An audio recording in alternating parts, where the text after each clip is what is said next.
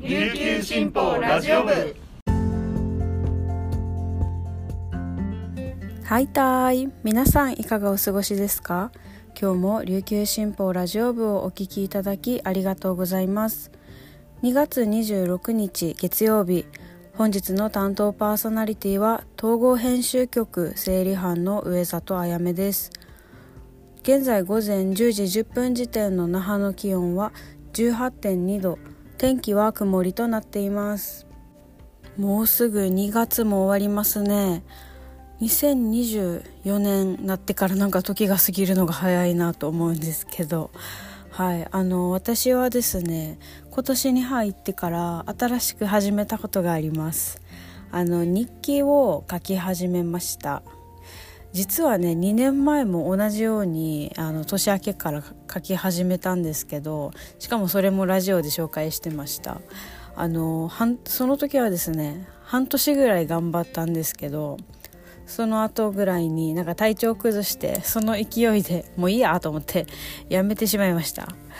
はいそれからあの今回はですねリベンジと思って年末にあのノートを選んだりするのもいろいろ悩みながらですね年明けから日記を書き始めました。あのなんか書く時にですねルールを決めたんですよ。えっと週に1回は休んでもいいっていうあのそういうルールを決めました。これがねなんか結構いいなと私は思っていて疲れちゃった時とかあの忘れた時もありますけどその時でもまあいっか次頑張ろうっていうふうに思えるので続けやすいなと感じてます。なんか書く内容はまあ何をやったかっていう感じよりはその時に何を思ったかとか何を考えたかみたいななんか気持ちを書くようにしました。そしたらですねあの自分のなんか特性っていうか性格みたいな部分が少しずつ見えてきて単純にあの自分を知ることができてですねなんか面白いです。あと書いた書くと気持ちもすっきりするし日記っていいこといっぱいだなというふうに実感してるところですね。うん。まあ2年前よりは続けられたらいいなとそれを目標にこれからも楽しみたいと思います。はい。それではですねこの時間までに入ったニュースをお届けします。はじめのニュースです。名護市辺野古の新基地建設に伴う埋め立ての賛否を問う県民投票から5年となった24日石垣市で音楽やトークライブを通し沖縄のこれからを考える2.24音楽祭2024がありました。辺野古県民投票の会元代表の本山仁志郎さんが進行役を務めました。登壇者は5年前を振り返りつつ軍備増強が進む八重山の現状や台湾有事などについて意見を交わしました。トークは2部構成でした。一部は本山さんのほか石垣市住民投票を求める会代表の金城龍太郎さんと同会の宮良真奈美さんらが登壇しました。金城さんは5年前の県民投票をジェラシーだったと振り返りました。県民投票はできて石垣の住民投票は未だに実施できていない。類似点と相違点は何だろうと疑問を投げかけました。本山さんは基地の賛否について一人一人に問いたいことや民主主義や自治がテーマというのは類似点ではないかと答えました。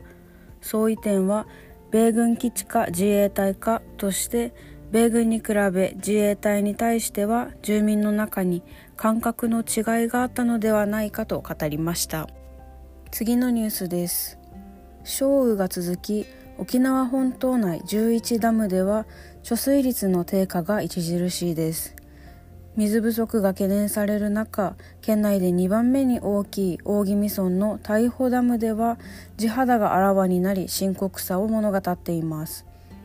大穂ダムの貯水率は25日現在で 31.4%22 日時点のダムの様子は水面が下降しところどころで赤土が島のように隆起しています。